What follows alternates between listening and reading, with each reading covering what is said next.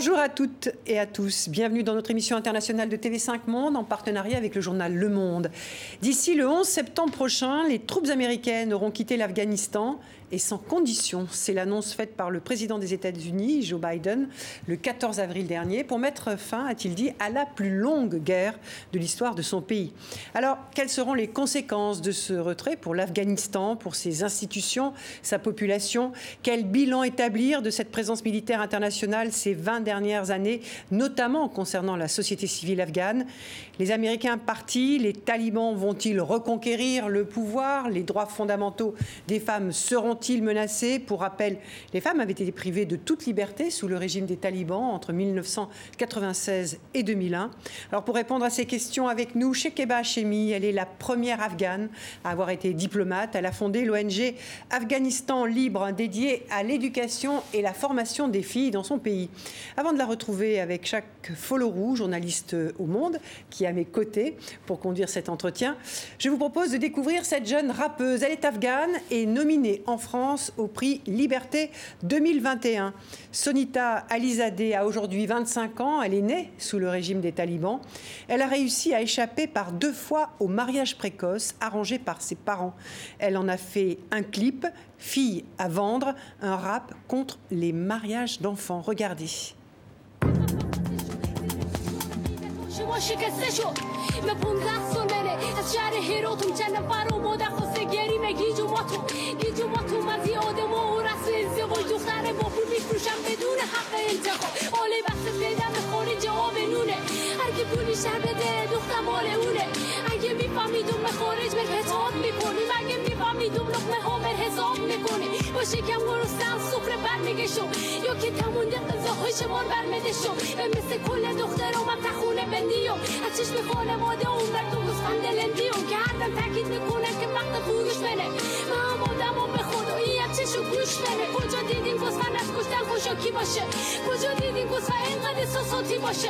من به خدا نمی‌تونم از شما دور باشم. هیچ بخش ما نمیفروشم حتی به دور باشم. ولی شما آخه چی بگم می‌خوام اون به دنیا آورده با وقتی چی بودم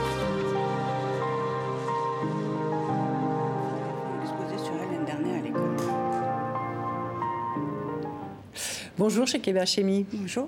Merci beaucoup d'avoir accepté de répondre à nos questions, euh, celles de TV5 Monde et du journal Le Monde, partenaire de cette émission. Euh, Sonita Alizabé, que l'on vient d'entendre, est aujourd'hui réfugiée aux États-Unis où elle poursuit ses études. Euh, une réaction déjà, Chekeba, à ce clip Oh bah c'est toujours triste parce que je connais cette, euh, voilà, ce clip depuis un bout de temps et bon, elle parle de, de, la réalité de ce pays, malheureusement, euh, dont on parlera là pendant l'heure qui nous attend. Mais c'est toujours triste parce qu'on se dit, bon ben voilà, Sonita est partie finalement aux États-Unis. Est-ce qu'elle reviendra travailler en Afghanistan avec les autres, comme toutes euh, celles qui ont envie finalement de vivre leur vie? Bah, Il faut partir en fait. C'est ça qui est triste. Mais l'Afghanistan est un des pays les plus pauvres au monde. Est-ce que la, pauvreté, plus que les traditions, est aujourd'hui la principale raison de ces mariages précoces L'Afghanistan n'est pas seulement un des pays les plus pauvres au monde, on est quand même placé chaque année régulièrement par euh, les Nations Unies comme le pays où il fait le moins bon vivre pour les femmes dans le monde. Quand on dit ça, ça veut dire les taux d'analphabétisme les plus élevés au monde pour les femmes afghanes et pour les Afghans en général. Donc manque d'éducation et de savoir, manque d'accès à la santé basique, euh, les taux de mortalité infantile les plus élevés, les taux de mortalité à l'accouchement les plus élevés. Donc tout ça fait que, rajouté à cinq décennies de guerre, et le pays qui s'est vidé de son cerveau depuis cinq décennies, on se retrouve face à à la fois un pays très traditionnel euh, et de l'autre côté, euh, bah, tout simplement accès à l'aide humanitaire parce qu'un pays, 50 années de guerre. Vous savez, je vais, là, je vais avoir 47 ans et je ne connais que la guerre en Afghanistan dans mon pays. Donc, euh, c'est vrai qu'on tout d'un coup, on se rend compte qu'un pays qui a connu autant d'années de guerre, qui était déjà avant, pas parmi les pays les plus avancés économiquement, bah, imaginons un peu dans quel état il peut être aujourd'hui. Mmh. Alors vous, vous, parlez de, de, cet état de guerre depuis 47 ans de l'Afghanistan et on, va parler de vous avec euh, ce focus que je vous propose maintenant. C'est un, retour sur votre parcours avec l'actualité de votre pays en toile de fond. Un focus qui est signé Maëva de Froyenne et Patrick Didier.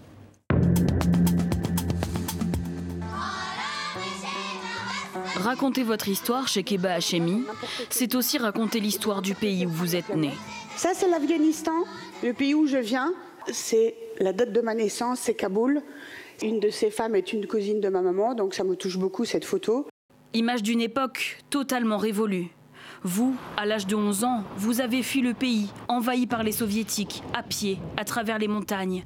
Seul, séparé de votre famille, vous arrivez au Pakistan, direction la France. Depuis Paris, vos études terminées, vous fondez une ONG, Afghanistan Libre, en faveur de l'éducation des filles. Nous sommes alors en 1996, vous avez 22 ans, les talibans ont pris le pouvoir dans le pays. Vous vous opposez à ce régime de terreur. Retour en Afghanistan pour rencontrer le commandant Massoud. Il est l'un des visages du combat contre les talibans. À votre initiative, il témoignera devant le Parlement européen en avril 2001 être jeune femme, très jeune, ayant vécu dans la diaspora en France et revenir en Afghanistan, travailler avec les, hommes afghans euh, quand même traditionnels dans leur tête, et avoir une grande bouche comme j'ai, c'est vrai que c'est difficile pour les hommes de l'autre côté de comprendre. Votre tempérament, votre engagement vous valent après la chute des talibans d'être la première femme diplomate afghane en poste auprès de l'Union européenne de 2002 à 2005, puis conseillère du vice-président afghan.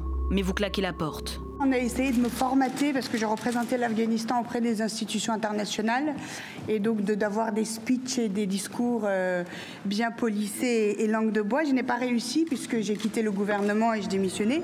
Votre pays reste fragilisé par des décennies de conflits, corruption, violence. Il a du mal à se relever malgré l'aide internationale.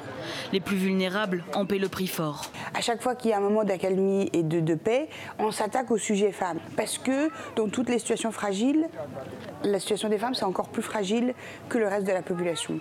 En Afghanistan, selon les chiffres officiels, moins d'une fille sur deux est scolarisée.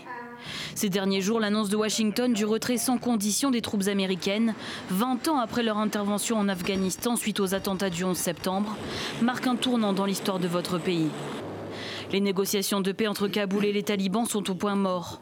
La conférence de paix qui devait se tenir le 24 avril a été reportée, officiellement pour des raisons de calendrier liées au ramadan. Aujourd'hui, l'avenir de votre pays semble renouer avec l'inconnu.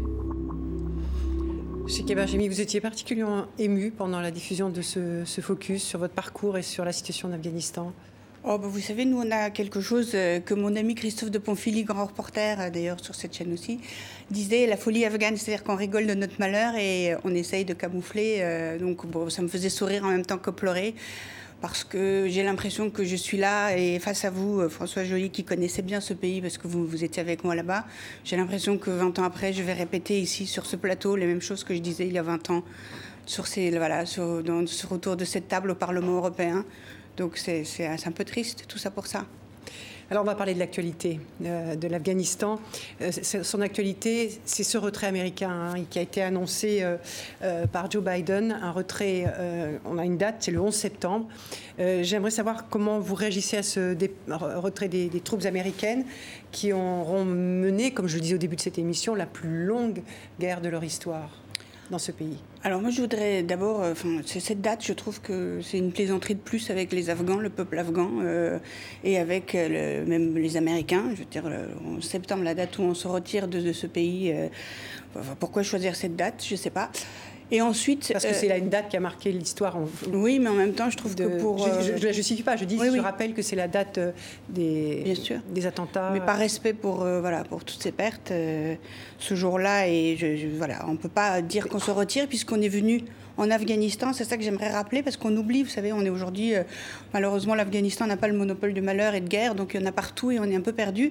Il faut juste rappeler qu'on est venu en Afghanistan, pas pour aider les femmes afghanes et le peuple afghan, on est venu en Afghanistan parce qu'il y a eu les attentats du 11 septembre et qu'on a vite fait le lien entre les talibans, Al-Qaïda et les terroristes qui étaient liés dans ces attentats du 11 septembre. Pour nous, le 11 septembre avait déjà commencé le 9 avec l'assassinat du commandant Massoud.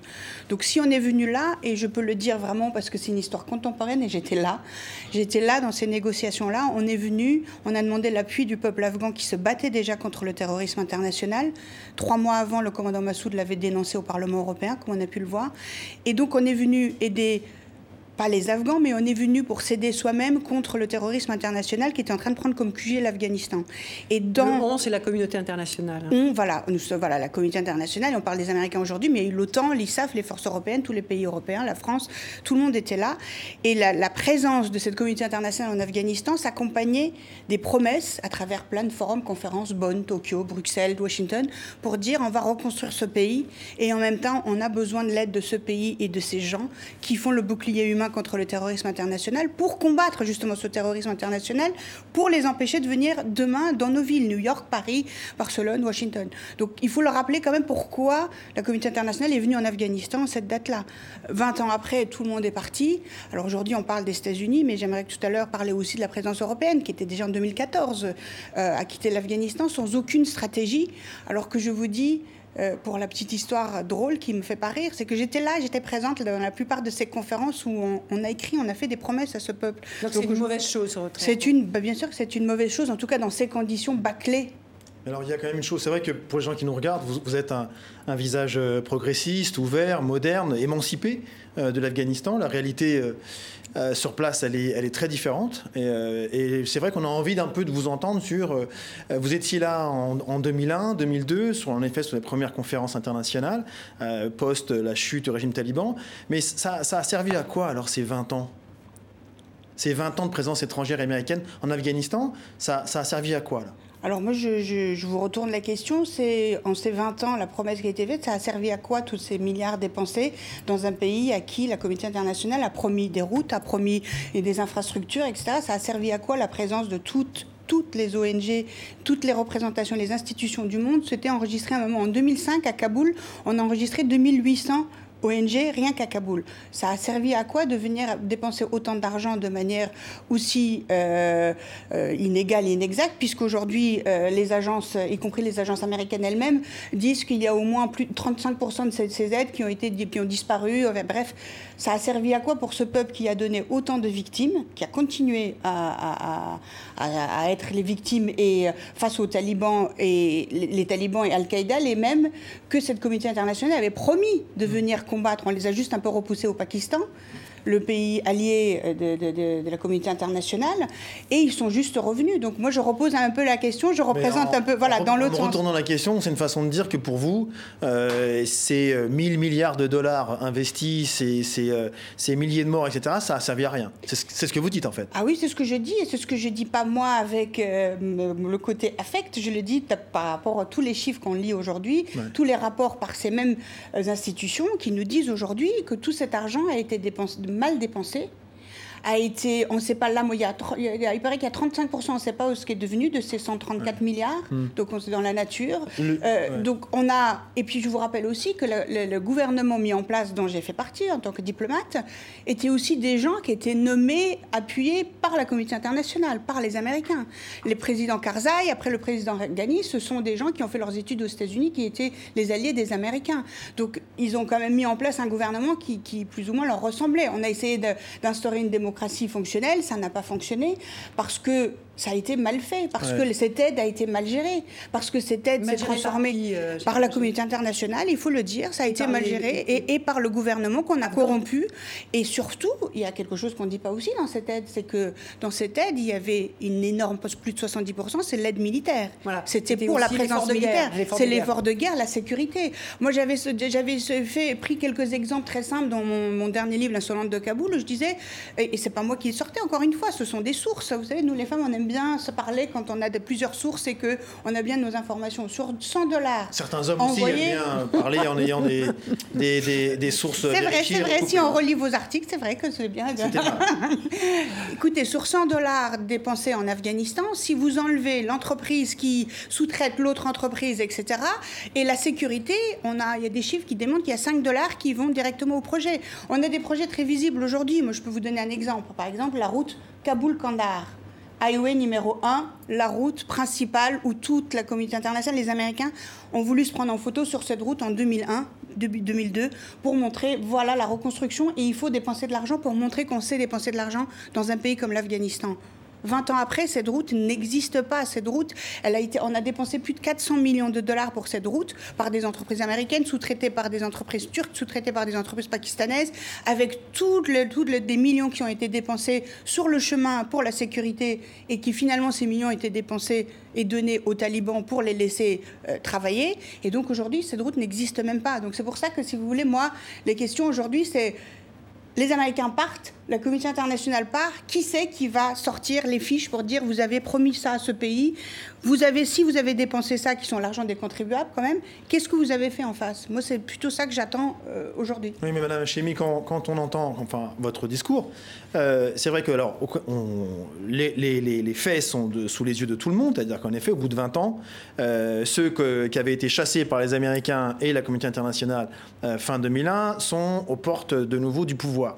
Donc c'est vrai qu'il y a peut-être à bien des égards un sentiment d'échec. Les talibans. Les talibans. Mais on a envie de vous dire, mais d'accord, euh, la communauté internationale a, échoué dans, la, dans, dans, en tout cas, sa volonté de reconstruire le pays. Euh, comme Françoise le disait, les autorités afghanes également visiblement, ont, peut-être aussi échoué à, à, jouer leur part. Et on a du mal à comprendre comment en 20 ans, euh, finalement, l'État afghan n'a pas réussi à, se construire, à, devenir souverain, légitime et, autonome. Comment, est-ce que vous, que vous expliquez cet échec sur le retour à une, à une, vraie souveraineté, une vraie autonomie? Alors, je vous l'explique très simplement, c'est qu'il faut resituer l'Afghanistan il y a 20 ans. C'est-à-dire que, euh, comme je disais en début de cette émission, il y a derrière, nous avons eu l'invasion russe, nous avons eu toute la, la guerre civile entre les deux, et nous avons eu les talibans qui ont supprimé totalement toute existence étatique dans ce pays. C'est-à-dire qu'on a supprimé les, structures. Moi, je suis arrivée en 2001 dans le ministère des Affaires étrangères. Dans la salle du ministère des Affaires étrangères inaugurée par le roi Manoula, c'était des toilettes. C'est-à-dire que les talibans étaient, faisaient euh, bah, déféquer dans cette salle-là où les accords étaient signés. Donc c'était ça l'état de l'Afghanistan, avec tout le cerveau qui, avait déjà fui l'Afghanistan à plusieurs reprises. Ne serait-ce que si vous prenez ma famille, il y a eu plusieurs reprises de fuite à l'époque des, soviétiques, à l'époque de la guerre civile, à l'époque des talibans donc il n'y a plus personne qui était là pour reconstruire ce pays. Il n'y a eu aucun programme digne de ce nom, ne serait-ce qu'un programme tout simple. Je vais vous dire, moi j'étais jeune diplomate, j'y croyais dur comme fer. On a mis en place un programme des Afghans qualifiés, le retour des Afghans qualifiés. Il y a eu 10 millions de dollars dépensés par une agence internationale, ne serait-ce que pour faire des papiers glacés magnifiques, des brochures. Personne ne s'est posé la question qu'un Afghan qualifié qui est médecin à Paris, qui a ses traites bancaires, qui a sa maison, ne va pas partir pour 350 dollars par mois payé juste parce qu'il est afghan. Alors que le médecin américain, il est payé 3000 dollars par jour avec prime de risque. Donc c'est aussi la manière où ça a été géré tout ça. On n'a pas laissé la France, l'Allemagne par exemple, exemple, j'étais là dans ces négociations, avait dit qu'on allait reconstruire une armée, une gendarmerie, police digne de son nom. Eh ben aujourd'hui, il n'y a ni police ni gendarmerie. Vous avez en face, dans la police afghane, un jeune homme qui n'est même pas payé 100 dollars par mois, et en face, il a un idéaliste qui est là pour se tuer, pour apporter une idéologie qui est euh, le, talibanisme, le terrorisme et Al-Qaïda. Pourquoi, est-ce que les, Afghans euh, éduqués, euh, qui avaient réussi professionnellement à l'étranger, et dont un grand nombre en effet sont revenus euh, en Afghanistan après la chute des talibans. Pourquoi est-ce que finalement l'intégration de tous ces experts, de, tous ces, cerveaux, euh, a échoué? Parce que justement, il n'y a pas eu tant que ça des retours des Afghans qualifiés, parce que quand vous avez votre... La, communauté afghane, la diaspora afghane, je pense qu'aujourd'hui, ça doit être une des plus grandes au monde. Et de la même manière que nous venons d'un pays pluriculturel, nous, sommes, nous avons une capacité de nous intégrer dans un pays d'accueil qui est de manière assez hallucinante. Quand vous prenez, il n'y a pas vraiment de communauté afghane à Paris, il n'y a pas de communauté... Tout le monde est très mélangé, y compris dans les couples mixtes, etc. Donc c'est difficile de repartir. Déjà, ne serait-ce que ça, on a échoué le, le retour de ces Afghans.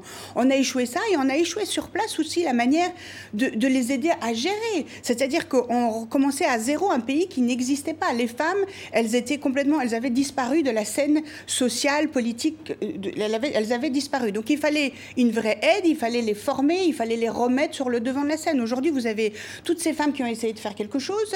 Avec le retour des talibans, dès le 2005-2006, il y a eu des attentats. Moi, j'avais le journal Rose, le magazine Rose, qui n'existe plus, le, le seul magazine féminin des Afghanes. On a des journalistes tués qu'on a mis ça sur le dos au départ des crimes passionnels. Mais ce sont les talibans. Là, hier, je lisais dans le New York Times euh, euh Farhanaz une journaliste euh, afghane qui avait été euh, interviewée les talibans d'ailleurs à Doha et qui n'osait même pas la regarder, etc. Elle est partie aux États-Unis parce qu'elle n'avait pas d'autre choix.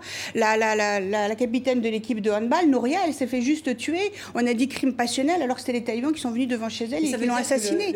L'Afghanistan était devenu simplement un théâtre d'opération militaire pour la communauté internationale? L'Afghanistan était devenu un théâtre d'opération militaire. C'était, oui, bien mettre les bases. D'ailleurs, j'ai cru lire, euh, vous, un de vos collègues, que les États-Unis avaient décidé de poser leurs bases militaires dans les pays à côté euh, aujourd'hui. Donc, ça veut dire que c'était juste concentré là-dessus. Que l'aide, il y avait de l'argent qui venait, mais c'était mal distribué, c'était mal géré, c'était sans la connaissance spécifique du pays, c'était par des rapports et des forums et des conférences qui ont coûté mm. très très cher, mais l'aide n'était absolument pas gérée et les Afghans n'étaient pas souvent écoutés. Vous savez, je, vous donne, toujours des exemples. Françoise a l'habitude parce qu'elle était euh, sur le terrain avec moi. J'étais, j'avais un ami gouverneur. Un jour, il vient me voir. Il était traumatisé. Il ne savait pas quoi faire. J'habitais Kaboul à l'époque. Il me dit voilà, on me donne un grand pays démocrate avec plein d'argent vient me donner pour ma ville tant de bus. Je dois signer le truc pour les, le bus pour ma, province. Je suis ravie, sauf que quand je vois le prix des bus, c'est 100 fois le prix. Un bus coûte 100 fois le prix d'un bus que je peux acheter. Mais je dois signer. Donc je pensais au départ que c'était les traducteurs, c'était les Afghans qui travaillaient avec, avec, eux, avec eux qui étaient les corrompus. Ben non, il a essayé de trouver, etc. La solution, il s'est rendu compte qu'en fait, c'était juste une, une, corruption. Que s'il voulait avoir 10 bus pour sa province, il fallait qu'il signe cet accord qui était le prix au moins 1000 bus. Mais s'il avait, est-ce qu'il acceptait les 10 bus avec ce prix qui était 10 fois plus, 100 fois plus Ou est-ce qu'il perdait euh, chez eh ben,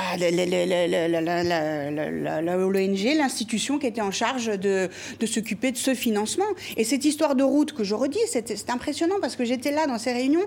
C'était, il fallait des projets énormes pour dépenser, pour montrer qu'on est capable de dépenser.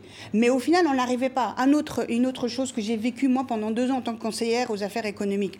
En, en tant que conseillère aux affaires économiques du vice-président de l'Afghanistan, avec ma façon de parler, connaissant les institutions, je n'avais pas réussi monsieur, à mettre autour d'une table en 18 mois de travail, ne serait-ce que les trois institutions de l'Europe, l'Union, le, Conseil et la Commission. On était, chacun venait avec ses propres projets. Pendant que euh, l'Europe, les pays européens étaient à Kaboul en train de négocier la formation de la police afghane, les Anglais étaient déjà en train de négocier dans le Helmand, dans le sud, avec les talibans pour un retour éventuel. Allez comprendre tout ça. C'est-à-dire que chacun était venu avec sa propre politique et qui faisait mettre en place sa propre politique. On nous a jamais laissé. Je vous dis, moi, je n'ai pas réussi les trois quand même les trois de l'institution européenne que je connaissais. J'ai pas réussi à les mettre autour d'une table pour un barrage. Le, ce barrage en question, monsieur, pour faire le barrage, il fallait que la Banque mondiale fasse une étude de faisabilité. La personne qui est venue, c'est moi qui ai signé sa fiche de paye. 370 000 dollars pour rester 12 mois à Kaboul pour faire une étude de faisabilité de son guest house sans sortir de la maison pour faire cette étude de faisabilité sur un barrage dans le nord qui a jamais eu lieu parce qu'arrivé au barrage, à la construction, il n'y avait plus de budget parce qu'on avait payé. Et cette personne, quand elle est partie, je me souviens très bien. J'étais dans mon bureau, à Kaboul, je regardais ça, elle m'a regardé et m'a dit Yes, maintenant je vais acheter ma maison à Washington. Et j'en ai eu beaucoup des comme ça. J'ai eu un jour quelqu'un de la représentation de l'ONU Femmes qui est venu me demander de venir l'aider pour construire un centre dans la vallée du Panchir où il n'y a que des maisons en torchis, que en terre, que vous connaissez très bien une maison en pierre sur plusieurs étages, en béton, etc., pour faire des cours d'alphabétisation. Je dis, madame, on ne peut pas faire de cours d'alphabétisation. Les hommes ne laisseront jamais leurs femmes sortir pendant deux heures de route aller-retour, juste pour aller apprendre à lire et à écrire. Ce qu'on va faire, c'est que nous allons faire des ateliers de couture, de, des ateliers de fabrication de confiture, parce qu'il y a des énormes fruits magnifiques dans cette vallée. Elles vont les vendre et on va faire aussi de l'indépendance économique. Ah non, c'est écrit dans mon rapport que je dois dépenser un million de dollars pour faire ce bâtiment. Je dis, madame, c'est pas possible. Et en sortant de son bureau, je l'ai regardé, je dis, ça fait combien de temps que vous êtes à Kaboul? Ça fait 12 mois. Je dis, vous avez rencontré des femmes afghanes? Vous avez vu des gens? Oui. Euh, ma cuisinière et ma femme de ménage. Et elle trouve que ce projet est formidable. C'est vrai que si les modalités d'intervention, de, gestion des fonds, etc., qui, qui, viennent des organisations internationales ou de l'étranger, euh, c'est vrai qu'on peut aujourd'hui vraiment s'interroger sur le, résultat.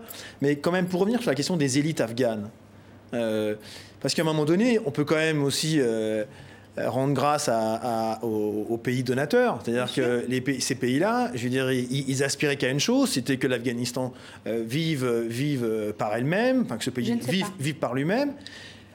Il n'y a, aucune organisation, aucun pays qui a envie de verser des fonds euh, ça, à fond perdu, de, donner de l'argent à fond perdu. En revanche... Enfin, ces organisations existent aussi parce qu'il y a des, crises, des Oui, mais peut-être qu'à la marge. Mais en tout cas, c'est vrai qu'à un moment donné, on, aurait pu aussi voir euh, émerger une élite afghane euh, qui prend en main les rênes du pays et qui, elle, elle aussi, n'aspire qu'à une chose, c'est-à-dire à, mener son pays par, voilà, par elle-même. Alors, Monsieur Jacques Follot, je vous donne un, un exemple. Vous êtes marié à une Afghane. Cette Afghane est médecin. Vous avez deux enfants avec elle. Elle veut retourner dans son pays, reconstruire son pays. Elle n'est pas acceptée parce que c'est difficile, elle va jamais se soumettre, elle va pas porter le tchadri, elle va aller là-bas. Vous restez vous occuper des deux enfants ici parce qu'elles sont scolarisées à Paris et qu'il n'y a pas d'école internationale et qu'il n'y a pas d'école tout court digne de ce nom pour ces deux enfants.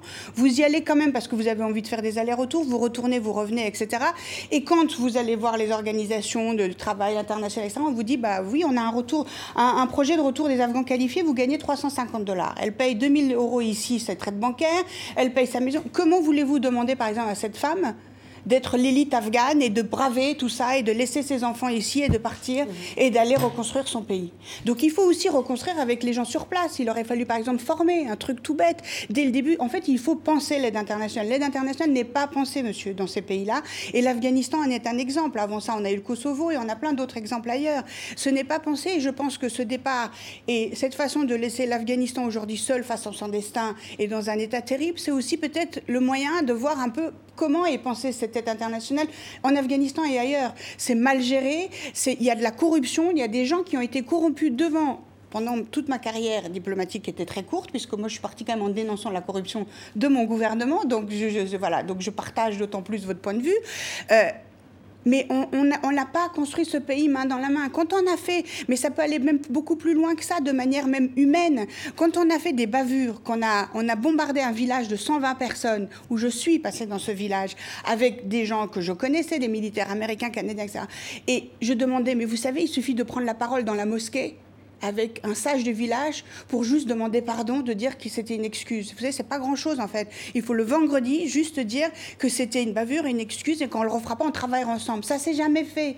Donc c'est l'exemple de l'Afghanistan, c'est l'exemple de tout ce que vous connaissez ailleurs. Ah, alors, Cheikh Keba, euh, vous avez une, ONG euh, toujours euh, qui fonctionne qui s'appelle Afghanistan Libre. Aujourd'hui, on parle de ces 20 ans là, à l'occasion de ce retrait américain. Quelle est la situation des femmes aujourd'hui en Afghanistan? Aujourd'hui, la situation des femmes est la situation pire que connaissent l'humanité. Euh, parce que la pauvreté, euh, il faut rappeler qu'avec le Covid, on reparlera tout à l'heure, mais on est passé de 8 millions, je pense, à 20 euh, millions, 19 millions de personnes en Afghanistan qui a besoin d'aide humanitaire rapide en un an. Aujourd'hui, les femmes n'ont pas accès à la santé basique, à une alimentation pour elles, pour leurs enfants. Ça n'a pas évolué pendant ces 20 ans? Alors, ce qui a évolué, si, parce qu'il y a des choses aussi, on peut voir aussi le verre moitié plein, que, que, que je vois déjà à travers Afghanistan libre. C'est l'exemple concret. Afghanistan Libre, c'est une ONG qui n'a pas plus de 400 000 euros de budget par an. On n'a jamais eu les budgets des grosses agences françaises, des développements et autres, parce qu'on n'est pas assez grande. Et on fait un travail des plus grandes euh, ONG qui dépensent 10 fois cet argent-là pour faire ces écoles et pour continuer à travailler avec les villageois. Pourquoi? Parce qu'on implique les villageois. Ça fait 20 ans qu'on travaille main dans la main avec eux. Et ça fait 20 ans qu'on travaille à leur rythme et les choses existent. On est capable aujourd'hui de monter des classes digitales pour former des jeunes femmes afghanes au coding dans des villages qui ne connaissent même pas, qui n'ont jamais vu d'électricité. Donc ça veut dire que c'est possible si on travaille main dans la main avec les Afghans et qu'on les implique, et de manière pas show-off, comme on le dit en américain, de manière pas visible. C'est pas grave s'il n'y a pas des énormes panneaux et des énormes tentes à écrire en gros Afghanistan libre ou telle autre ONG, mhm. mais que le travail se fait. Et vous dites que la situation... Et la situation des femmes aujourd'hui... Évoluer, mais reste... Évoluer parce que dans les grandes villes, et c'est ça aussi qui fait peur aujourd'hui, dans toutes les grandes villes, il ne faut pas oublier que, les, que ce soit l'armée ou les ONG, ça a été, on a été les premiers employeurs de, des Afghans. Des jeunes cadres, des jeunes femmes qui sont venues de l'Inde, de Pakistan, de, qui sont rentrées, du coup, pour le coup, toutes ces communautés réfugiées autour de l'Afghanistan. Tout le monde est rentré. Elles, sont, elles ont été, il y a eu les, écoles, il y a eu plusieurs millions de, de, petites filles qui ont accès à l'école, il y a eu des, des, bachelières, des universités. Donc tout ça a existé quand même. Il y a eu des fenêtres d'espoir. Il y a eu quand même, ces 20 dernières années, il y a eu quand même des choses. C'est pour ça qu'on a besoin encore de la présence internationale au niveau de la, du développement, en tout cas. Et donc tout ça, aujourd'hui, ça fait d'autant plus peur que elles ont vu ce que c'était qu'une forme de démocratie, une forme de liberté, de l'indépendance économique, parce que dans l'aide européenne, par exemple, il y avait une vraie dimension genre, comme on dit, pour des projets vraiment spécifiquement adaptés aux femmes. Donc il y a eu des choses. Et aujourd'hui, ces femmes-là, la plupart, elles, de plus en plus, depuis ces deux dernières années, partent. Parce que ce qui se passe aussi, c'est qu'avec le retour des talibans, et ça, ce sont les chiffres que j'ai encore notés ce matin, je me demande si ce n'était pas encore vous, euh, il y a plus de 40% de femmes qui sont des victimes ces deux dernières années des attaques personnalisées sur les civils. En deux ans, on a augmenté les attentats. En deux ans, on a augmenté de 40% les attentats sur les civils afghans, que ce soit femmes ou enfants. Et donc ça, c'est la réalité malheureusement aujourd'hui de l'Afghanistan. Mais c'est vrai que la touche d'espoir, la fenêtre d'espoir était entre 2002 et 2006-2007. Il y a eu, voilà, il y a eu toutes ces langues. On y a cru, nous les Afghans. On a cru à un avenir meilleur. Il y en a beaucoup qui sont rentrés et, il y en a beaucoup qui sont repartis aujourd'hui. Mais pendant c'est 20 ans quand même. Enfin, 20 ans, c'est plus qu'une génération.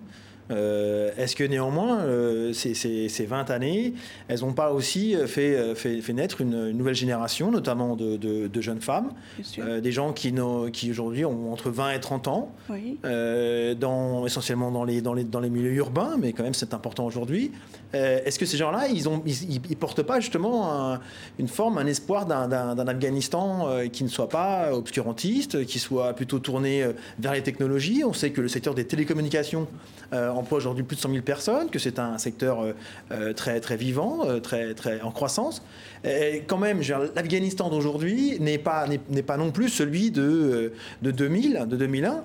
Vous avez une forte, proportion de la population qui n'a pas connu les, talibans.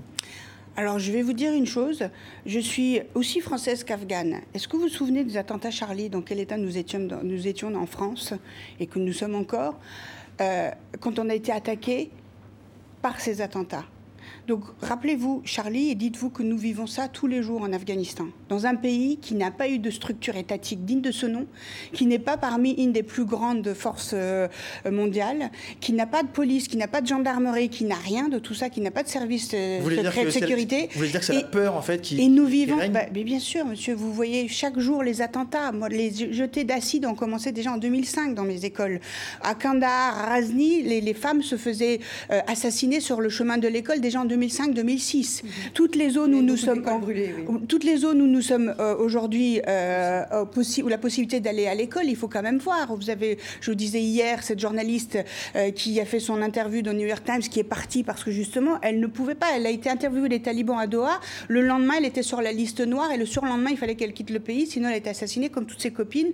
Nouria, enfin tout. C'est la peur. Vous craignez une retalibanisation de la société. Qu'est-ce que qu'est-ce qui va se passer là une fois que les Américains seront seront partie. Euh, euh, il y a des négociations de paix euh, entre inter-afghanes, mais qui n'ont pas l'air, qui sont point mort, hein, n'ont pas l'air d'évoluer.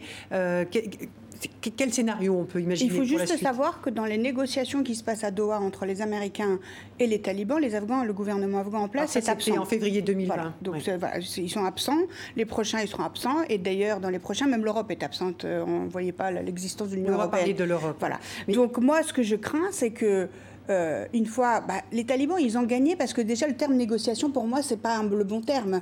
Pendant qu'il y avait, ils étaient à la table de négociation, on a eu les attentats les plus meurtriers en Afghanistan, à Kaboul. Je ne sais pas si vous vous souvenez de la maternité, jusqu'à aller assassiner les bébés qui étaient encore attachés au cordon. par les talibans. Hein. Euh, parce que là, ils, enfin, semi-revendiqués, parce qu'ils sont quand même plusieurs. Euh, voilà. en tout cas, ils, ont, ils ont démenti toute responsabilité dans cette attaque. Hein. Donc, c'est pas les seuls. À l'université, pendant qu'ils étaient à la table de négociation, on a eu les attentats kamikazes les plus terribles en Afghanistan. Afghanistan et à Kaboul surtout. Les universités, les écoles, la maternité, les hôpitaux. Donc en fait, vous ne croyez pas une seconde à la volonté des talibans de négocier, c'est ça que vous voulez dire? Bien sûr, on les connaît, ce sont les mêmes, puisque quand on ressort les discours des Américains, ce n'est même pas les miens, de 2001 et 2000, ce sont les mêmes qu'on est venu combattre en 2001 et qu'aujourd'hui, à qui on donne la clé d'un pays sans même intégrer le pays dans la négociation. Donc c'est du bluff, en fait, les, talibans, euh, tous les engagements, notamment ceux, en, effet, euh, vis-à-vis des Américains dans cet accord exclusif, bilatéral entre, entre Washington et les talibans du 29 février 2020. Sans les autorités de Kaboul, hein, c'est ça C'est bien, donc en, laissant à l'écart euh, le, le,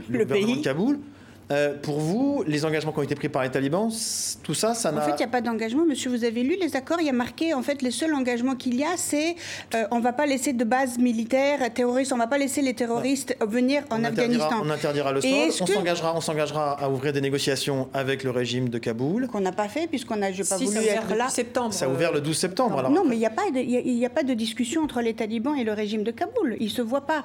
Ils, ne s'adressent pas la parole. Il n'y a pas de... Il, est, comme le dit Françoise, il est, il est en il est, il est en difficulté, il est un peu. Non, mais en fait, mais, ça, officiellement, officiellement, les talibans ont beau jeu et peuvent dire que formellement, ils ont ouvert ces négociations comme ils, s'étaient engagés à le faire euh, en. Mais quelle négociation Puisque dans ce négociation, moi, ce que je voudrais juste poser une question, c'est que négociation, euh, pas de base euh, terroriste qui rentre en Afghanistan. Mais est-ce que dans ces négociations, on leur dit et si ça rentre, alors quoi? On va revenir, on va revenir investir en Afghanistan pour vous aider et, et, après, quel est le volet politique de ces négociations Moi, je, ne, je l'ai lu, hein, j'ai lu tout ça, je vois, il n'y a rien.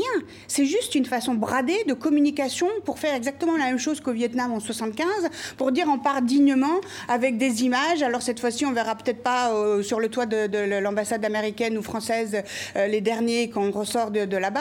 Quoique si, j'apprends qu'on est en train déjà de, faire partir les, diplomates. Donc ça, déjà, ça me met dans un état de tristesse profonde parce que pendant qu'on parle de tout ça, bah, comment ça se fait qu'alors s'il y a des négociations, comment ça se fait que tous les pays, y compris la France, pensent déjà à faire rapatrier tout le personnel de, l'ambassade et qui sortent même pas de leur bunker mmh. Moi, aujourd'hui, j'ai des écoles qui fonctionnent, j'ai des classes digitales qui continuent à fonctionner et je n'ai pas l'aide de, de, la France parce que c'est un pays dangereux. Alors, quand est-ce qu'on va aller Quand vous avez quelque chose qui s'appelle cellule de crise ou agence de développement, etc., quand est-ce qu'on va aller aider ces pays alors si c'est pas pendant les périodes aussi cruciaux comme maintenant où il ne faut pas abandonner les Afghans. Mais parlons de l'Union européenne, hein, puisqu'elle a versé aussi des milliards en Afghanistan. Elle a... Premier donateur. Voilà, premier donateur.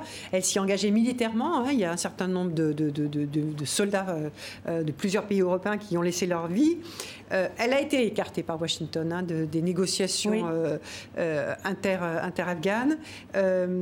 Donc l'Union européenne n'est plus dans le, dans le jeu diplomatique. vous, vous êtes ici, en France, au cœur de l'Europe. Alors qu'est-ce que vous attendez de la France? Qu'est-ce que vous attendez de l'Europe? Moi, j'attends déjà qu'on se fasse, euh, qu'on existe dans ces négociations. Moi, je, vous dis toujours avec beaucoup d'affection, les deux années où j'ai passé à Kaboul, j'ai passé mon temps, plus de temps à aller auprès de l'ambassadeur de France pour l'intégrer dans tous le, les, les, enjeux économiques, etc., pour lui dire la France est un pays ami en Afghanistan, ça n'a jamais été le visage d'envahisseur. Donc venez jouer un vrai rôle là-dedans. Et à chaque fois, on nous envoyait euh, les ambassadeurs, je ne sais pas si c'était par la compétence, je ne sais pas comment on choisit les ambassadeurs d'envoyer en Afghanistan, mais euh, moi, ce que j'aimerais ce que j'aimerais savoir, c'est pourquoi est-ce que la France est absente? Justement, c'est dans ces. N'oublions pas qu'en 1968, en mai 68, pendant qu'il y avait les, événements de mai 68, le, président français, il était à Kaboul en train d'inaugurer le lycée Estéclal français de Kaboul. Donc il y a toute une élite afghane de, cette époque, est francophone, et donc la France peut jouer un rôle, et l'Europe dans sa globalité. En 2014, la France et l'Europe est partie sans laisser de stratégie de sortie non plus. Hein. Vous savez, aujourd'hui, on parle des Américains et de Biden qui veut partir. Ce même Biden qu'on oublie, parce qu'en fait, Biden, déjà en 2009-2010, il était contre la présence américaine en Afghanistan. Voilà. Et, que moi, j'avais euh, rencontré un général, le général McChrystal, qui disait qu'il avait toujours. Euh, il était ahuri de voir que ce, monsieur, ce vice-président, avait des, des, propos incohérents pour la crise afghane. Donc aujourd'hui, ce monsieur est président, on en est tous ravis parce qu'il n'y a plus monsieur Trump, mais euh, en tout cas, il est totalement incohérent dans l'histoire afghane. Excusez-moi, je vous interromps, mais il y, a, quand même un grief aussi qui est fait par les Américains en particulier, mais aussi par la communauté internationale vis-à-vis euh, du pouvoir afghan. Et qui, leur, prête une, forme, part de responsabilité dans l'échec des négociations, notamment par le fait que le pouvoir afghan avance euh, euh, divisé euh, qui est plutôt euh, partagé par des guerres de personnes, d'ego, euh, des, des, guerres politiques. Et comme, tout, comme tout, tout, pays, comme Mais là en particulier, donc avec notamment, il y, a, il y, a, des griefs. Il y a une contestation des résultats des élections. Oui. Hein, donc c'est un pouvoir divisé qui, qui, qui, se perd dans des, dans, dans, dans, des, dans des conflits purement politiques. Et, et c'est vrai que ça a largement affaibli le poids de la parole de, de, de, de Kaboul, de l'État afghan, dans les négociations avec, avec les talibans. Et, et, et en plus, les, les, reproches ont été même quasi enfin, personnalisés, ciblés sur le président Ashraf Rani par les Américains, disant que lui jouait en plus contre constituer un poids euh, un obstacle à la conclusion heureuse des négociations en cours. Je suis d'accord avec vous. D'ailleurs, c'est pour ça que j'ai quitté ce, gouvernement et même la diplomatie. Je suis d'accord qu'on n'a pas été, on n'est pas une unité. Et tout ça, je ne vais pas me répéter parce que c'est exactement l'état de ce pays. C'est-à-dire, c'est le manque d'informations, c'est le manque d'experts, c'est le manque d'expertise et de comprendre ce que c'est que Vous savez, juste un petit exemple. En 2005, le premier parlement afghan euh, euh, nominé, élu on avait 27% de femmes députées j'ai emmené avec moi euh, des amis députés européennes pour venir former ces femmes.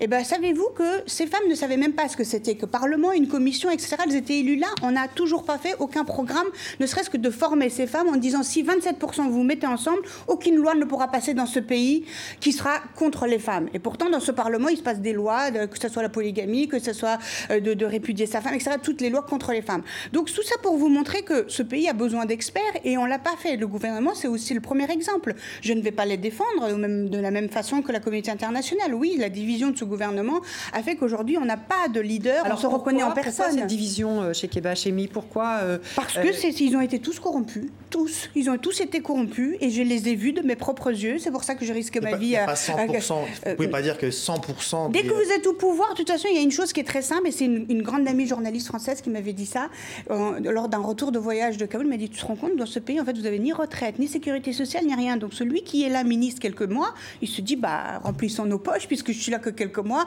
et c'est que provisoire. Et c'est vrai. Et c'est ça l'état de ce pays. C'est-à-dire on vient quelque part, on est nommé, peut-être que trois mois après on est on est enlevé de là, etc. Mais il faut pas oublier non plus que la plupart de ces gens qui sont venus là ont été aussi corrompus par toute cette aide. C'est ça aussi qu'il faut pas. Je reviens constamment là-dessus parce que je ne défends pas le gouvernement en place. La preuve, je ne fais pas partie. Mais la société civile, il ne faut pas oublier non plus que vous parlez de négociation tout à l'heure. Vous disiez que non, les, talibans n'ont pas revendiqué. Mais les talibans, pendant l'étape de négociation, ils ont écrit un texte en disant que tous ceux qui avaient travaillé, approché de près ou de loin les ONG sont des mécréants. Et qu'est-ce qu'on fait avec les mécréants? Ben, On les assassine. Donc j'espère que M. Biden, qui ne voulait plus de soldats américains en Afghanistan, dormira tranquillement quand on assassinera des milliers, de centaines de milliers de personnes qui ont travaillé avec des ONG. Quand les talibans vont arriver, c'est écrit, ils l'ont dit. Les mécréants, sont ceux qui ont travaillé. Et d'ailleurs, ils nous le montrent, puisque depuis deux ans, ils n'arrêtent pas d'assassiner les femmes qui travaillent, les juristes, les juges, les profs, les journalistes. Donc, il n'y a, a, pas un exemple, il y a des centaines de milliers d'exemples depuis deux ans. Donc, le jour où ils vont arriver, ils vont commencer par ça. Qu'est-ce qui change? Puisqu'il y a trois semaines, la journaliste afghane est à Doha il voudrait juste une interview. Il lui dit Je ne te regarde pas, je regarde le mur, je ne te regarde pas, tu n'existes pas pour moi, je ne veux pas répondre, je regarde le mur hmm. parce que tu n'existes pas. Ben, cette femme, elle est rentrée, elle a eu des menaces, elle est partie de la pub, montée dans un vol pour partir. Hmm. Voilà. Donc, ça, c'est l'état de l'Afghanistan aujourd'hui. Oui, alors juste, est-ce que la crainte des talibans fait fuir ceux qui étaient rentrés au pays aujourd'hui? Est-ce que la crainte des talibans fait Oui, le retour des talibans fait, fait partir ceux ah qui bah étaient Bien sûr, et d'ailleurs, de ça, ça va être un problème qui va concerner l'Europe, puisque l'Europe aujourd'hui est absente, mais il faut bien considérer aussi ce sujet-là. Quand on va se retrouver avec euh, tous les réfugiés qui vont se retrouver euh, nos frontières, qu'est-ce qu'on va faire? Il y a ça aussi, il y a ce problématique-là aussi. Aujourd'hui, l'Afghanistan n'est pas un pays euh, sécurisé, c'est un pays en guerre, en danger, et le taliban arrivé avec toutes ces personnes qui vont... Moi, la première, vous savez, je n'endors pas depuis plusieurs mois parce que Afghanistan Libre, une centaine d'employés qui travaillent depuis 20 ans pour la promotion des droits des femmes, l'éducation des filles, dans les zones où il y a... afghans ou afghanes? Tous afghans. J'ai aucun expatrié aujourd'hui français. On a arrêté les expatriés pour des pour cause de sécurité. Ils y vont tous les jours sur le terrain, à Parman, à Banyan, à Panchir. Qu'est-ce qu'ils vont devenir? Qu'est-ce qu'ils vont devenir? Ce sont ceux qui sont venus apporter le savoir, les petites filles, l'école coding, l'Internet, l'ouverture vers le monde. Qu'est-ce que vont devenir ces, gens-là, ne serait-ce que ces personnes-là? Et concrètement, vous préparez déjà leur, justement leur, rapatriement, la fermeture de, structures, justement pour leur, pour leur sécurité ou pas? Non, je refuse de faire comme le fait euh, euh, beaucoup de gens et qui me, me, met dans un état de tristesse. Non, parce que la vie continue, parce que j'ai simplement pas les moyens. Aujourd'hui, euh, la France ne met pas beaucoup pour Afghanistan Libre, qui est une ONG française qui travaille pour l'éducation des filles en Afghanistan, si je n'ai pas les bailleurs privés euh, qui aident pour cette ONG qui existe, je n'ai pas l'aide de, voilà. Donc je peux pas aujourd'hui. Vous me voyez, euh, moi je, veux bien que vous m'accompagniez, Monsieur Folleroy, avec mon dossier d'une centaine de, familles afghanes au ministère euh, ici à Paris pour voir s'ils veulent bien donner ne serait-ce qu'un visa trois mois. On verra bien pour le reste. Je pense pas que j'aurai beaucoup de chance. il y a un chercheur français là qui s'appelle Gilles de Ronsoro qui vient de sortir un livre qui fait aussi à sa manière le bilan des 20 ans de, présence étrangère en Afghanistan. Et, peu ou prou, d'ailleurs, il, partage un peu votre point de vue, c'est-à-dire c'est l'échec de la communauté internationale en, Afghanistan. il souligne aussi l'incurie du pouvoir afghan. Euh, sous, ses, différents présidents. Euh, en revanche, il n'aboutit pas à la même conclusion que vous. C'est-à-dire que pour lui, euh, il dit premièrement que sur, l'histoire contemporaine, si on regarde l'histoire contemporaine de l'Afghanistan, la seule période où ce pays a commencé à amorcer un début de construction nationale, et notamment en commençant à bâtir un État, c'était sous l'ère des talibans.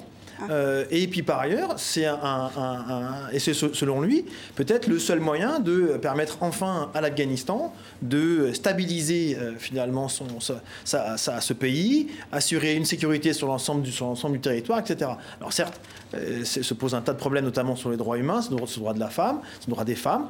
Mais qu'est-ce que vous pensez de cette, de cette ah bah écoutez, ça me fait rire. Je pense que c'est une plaisanterie comme analyse, parce que j'aimerais bien que ce monsieur, avec sa femme et sa fille, aille vivre en Afghanistan euh, sous le régime des talibans, et après on pourra en parler. Parce que moi, j'aime bien euh, l'analyse depuis notre super appartement parisien, même moi en tant qu'afghane, hein. mais j'aime bien cette analyse-là, une fois qu'on l'a vécu sur place, ne serait-ce qu'une semaine, et après on fera ce genre d'analyse, parce que les êtres humains, ça reste des êtres humains, et ce sont des avenirs, ce sont des gens qui sont assassinés froidement, et on l'a vu aussi ici en France, et on a vu à quel point on est toujours touché, ébranlé tous, chacun de nous, et nous, nous le vivons au quotidien. Donc moi, ce genre d'analyse, pour moi, est trop froide. Je ne peux pas adhérer. Qu'est-ce que vous voulez que je vous dise? Moi, il y a des, des, centaines de milliers de vies qui sont en jeu aujourd'hui. Je sais très bien que les talibans qui arriveront continueront à assassiner comme ils le font cette année, comme ils le font depuis l'année dernière, comme ils le font depuis des années, et que ça continuera. Et je ne suis pas d'accord qu'il y ait eu euh, une construction de quoi que ce soit. On l'a dit, à un moment, il y a un grand géopoliticien français qui l'a dit pour l'époque des communistes. Oui, ils ont commencé à, pour les droits des femmes, etc., ils étaient beaucoup plus ouverts. Mais pendant les périodes des talibans, on n'avait pas le droit d'exister. Je vous dis, le ministère des Affaires étrangères, le lieu même qui était le lieu de la diplomatie internationale, était transformé en toilette. Ils faisaient leurs besoins dans la salle où les accords internationaux étaient signés. Donc, moi, ce monsieur, j'aimerais bien qu'il il, le connaît, il a été. Je ne crois pas. Donc, non, je ne peux pas adhérer à ce genre d'analyse. Mais alors, chez Kevachemi, ces négociations-là de, paix, euh, certes, euh, au point mort, etc., est-ce qu'elles sont euh, définitivement vouées à l'échec entre d'un côté les talibans et d'autre côté les autorités de Kaboul? En fait, François Joly, il n'y avait pas de négociation. C'était déjà voué à l'échec. C'est juste une mascarade de communication. Donc, je pense qu'il y en a qui, qui sont enrichis. C'est l'habillage du retrait américain C'est l'habillage du retrait qui est une espèce de négociation entre guillemets, un espèce de document bradé, beaucoup d'argent dépensé, parce qu'il a fallu payer les représentations des talibans à Doha, tous ces forums, les grands hôtels, etc. Tout ça, c'était beaucoup d'argent, pendant que moi, je cherchais 20 000 euh, euros pour euh, que de 10 000 filles aillent à l'école euh, ou 10 000 femmes aient accès à la santé basique. il y avait des centaines de, voilà, avec ce monsieur,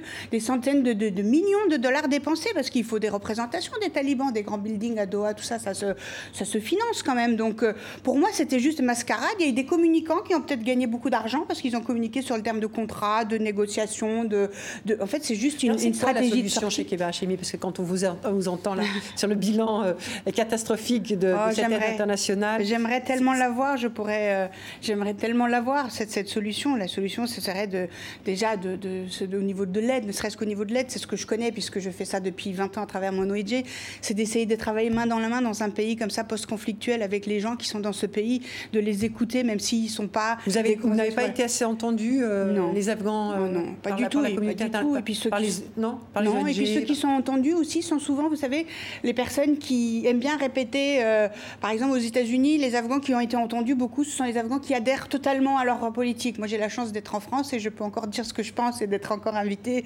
sur des plateaux comme celui-là et de continuer. Mais j'ai jamais été, par exemple, euh, écouté venu par le gouvernement français, par exemple, pour dire bon bah voilà, nous avons une franco-afghane qui fait des choses, etc comment on peut faire des choses plus en Afghanistan, comment la, France peut jouer un rôle, parce qu'il y a un rôle à jouer vraiment sur la démocratie. J'oublierai jamais que si le premier membre de ma famille est venu en France, c'est parce que mon père, euh, gouverneur en Afghanistan, croyant en un pays euh, euh, démocratique, pensait que la France était le pays des Lumières et que son fils allait revenir instruit de, la France et aller reconstruire son pays. Donc il ne faut pas oublier ça aussi. On vous a vu hein, dans, dans, le petit sujet là qui vous était consacré avec Christine Taubira. Alors Christine Taubira, une femme formidable qui m'a donné quand même le prix euh, des droits de l'homme euh, de la République française. J'en suis pas peu fière parce que c'est elle qui m'a qui m'a donné ce prix et que je suis fière aussi de représenter la France aujourd'hui quand je parle euh, à l'extérieur de la France des droits des femmes et de l'accès des femmes à l'éducation. Donc je suis fière aussi d'être très bien assise sur ma chaise française et c'est pour ça que je suis doublement triste en fait, doublement triste parce que l'Afghane qui voit l'échec de son pays, de son gouvernement et l'échec de la communauté internationale, et la française triste parce que j'ai vu comment on a mal géré cette aide et je le vois ailleurs. Je le vois en Libye, je le vois en Syrie, je l'ai vu au Kosovo avec des amis. Donc, il, nous, voilà. il nous reste cinq minutes. Euh, C'est très très vite. Est-ce que vous, récemment, là, justement, la France en termes d'action, en effet, euh, en Afghanistan, elle joue plus un grand rôle. En revanche, euh, très récemment, la mairie de Paris et le gouvernement, ils ont dévoilé une plaque euh, en la mémoire du, commandant Massoud. Euh, avec son fils Avec son fils qui est venu, mais également euh, docteur Abdullah Abdullah, qui est aujourd'hui le, chef de la négociation avec les talibans pour le compte du régime afghan. D'abord, est-ce que cet événement pour vous finalement signifie quelque chose? Est-ce que, est que vous aviez été invité malgré votre franc-parler? Est-ce que vous pouvez nous dire un peu? Ah bah Écoutez, oui, moi je, suis, je serais ravie que la France nous sorte, nous les Afghans, du folklore et nous mette vraiment une table de négociation comme des vraies personnes capables d'avoir un, un, vrai agenda politique. Donc, euh, qu'on se fera prendre en photo avec le pacol, le chapeau de commandant Massoud et qu'on lui donne une plaque, c'est très sympathique. Hein. Vous Mais derrière, euh, non, j'étais pas, j'étais pas. Vous n'avez pas été invité en fait. Euh, si, si, si, si, si, Vous avez refusé d'y aller. Non, non, je suis pas allée, oui, parce que je ne pouvais pas. J'étais à l'étranger, donc je ne pouvais pas aller. Mais j'étais très fière de voir cette plaque au nom du commandant Massoud, parce qu'il avait quand même choisi la France et l'Europe, voilà, et qu'à l'époque, on a d'ailleurs commis aussi l'erreur de ne pas le considérer comme un vrai chef d'État et de le recevoir par notre président à l'époque, M. Chirac. et il était venu quand même avec ce message en Europe en 2001. Venez m'aider parce que le terrorisme aujourd'hui dans mon pays attaquera demain vos villes euh, en Europe, en Occident. Et donc il l'a dit en avril 2001 au Parlement européen. Donc mm. euh, bien sûr que j'étais émue parce que voilà, mais par contre j'étais pas émue de voir ça le reste président. Du folklore pour vous. Pour moi ça reste du folklore parce qu'il n'y avait pas d'agenda politique derrière. Moi j'aimerais qu'on reçoive le fils de Massoud qui a un vrai agenda avec le peuple afghan et qu'en même temps on parle des migrants qu'on renvoie à Kaboul parce que etc. Donc un vrai agenda politique. Alors peut-être une, dernière question sur une actualité euh, planétaire, c'est la, la crise crise euh, sanitaire. Oui. Voilà. Euh, vous disiez que c'était euh, un vrai problème pour l'Afghanistan et sur l'augmentation de la pauvreté.